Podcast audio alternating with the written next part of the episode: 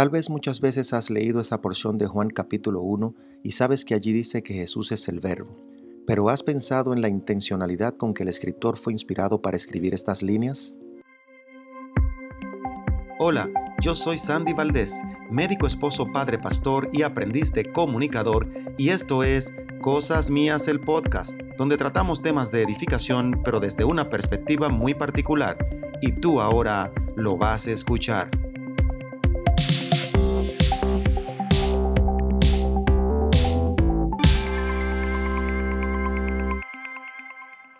El texto dice, en el principio era el verbo y el verbo era con Dios y el verbo era Dios. Y a la altura del verso 14 está una de las manifestaciones más extraordinarias de nuestro Salvador. Allí dice, y aquel verbo fue hecho carne y habitó entre nosotros, y vimos su gloria, gloria como del unigénito del Padre, lleno de gracia y de verdad. Creo sin duda que en este capítulo es uno de los puntos donde se aclaran las cosas, pero a la vez donde se hacen más profundas. Si nos vamos a la gramática, el verbo representa la acción, acción que ejecuta el sujeto o que representa el sustantivo.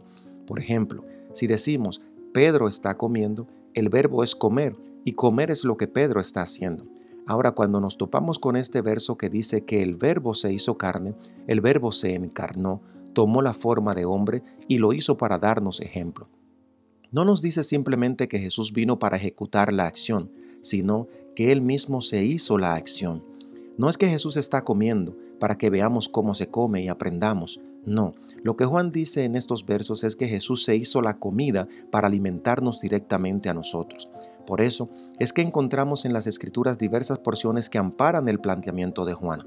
Fíjate que no dicen los versículos que Jesús vino a mostrarnos el camino, ni a llevarnos a la luz, ni a decirnos cuál es la verdad. No, por el contrario, dice que Él es el camino, que Él es la verdad, que Él es la luz, Él es el pan de vida. Él se hizo verbo, Él se hizo acción para llevarnos al Padre. Y que el verbo se haya hecho humano no es una exaltación, sino todo lo contrario, es una humillación, donde Él no escatimó el ser igual a Dios, sino que por amor a nosotros se hizo carne, se humanó y sufrió en la carne para que nosotros tengamos paz en el Espíritu. Cuando Juan escribe tanto para los judíos como para los griegos, era común oír hablar del logos como la palabra escrita y del rema como la ejecución de la palabra misma. Así que los cristianos de la época vieron muchas veces el cumplimiento de la palabra, lo que podían decir que el logo se convertía en rema.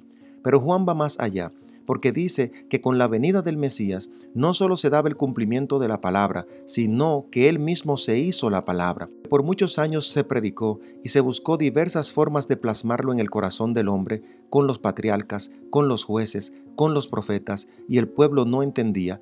Ahora Jesús se hacía él mismo la palabra y se movía entre los hombres. No hay excusa, la palabra se humanó y caminó entre nosotros, y aunque algunos no le recibieron, a los que le recibieron, a los que creen en su nombre, les dio potestad de ser hechos hijos de Dios. Y yo quisiera que tú seas parte de este grupo.